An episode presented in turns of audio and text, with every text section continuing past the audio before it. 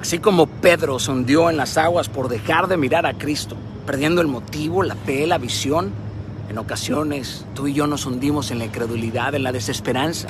Quedamos paralíticos de la fe por tantos batazos que nos han metido en la vida diaria. Y hemos olvidado por completo que cuando le creímos a Dios nuestros pies flotaron por encima de esas tormentas. Retomemos esa mentalidad ahora mismo. Esa mentalidad renovada, deshazte de tus viejas ideas y coloca tu mirada en Él y ponle en él a pesar de verlo lejos. Ten serenidad aunque mires la barca hundirse y el cielo caerse a pedazos sobre de ti. No quites tu mirada de Cristo. Aunque el miedo de no saber qué pasará te embargue, tranquilo, sereno. Quiero decirte que justo ahí, donde el agua llega al cuello, clama. Clama, clama, clama, clama profundamente y escucharás la voz de Cristo diciéndote, soy yo.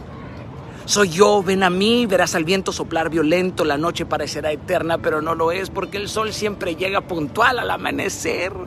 Muy pronto, querida, muy pronto, querido, eclipsarás todos los errores del pasado y la gente solo podrá decir, mira, mira, se volvió a levantar aunque pensamos que nunca lo haría, ahora serás más ágil, más fuerte, más sagaz, más sólida, más visionaria, menos temerosa. Y Dios, Dios se gozará en poner en primera fila a todos aquellos que te dijeron que simplemente no lo lograrías. Capisci?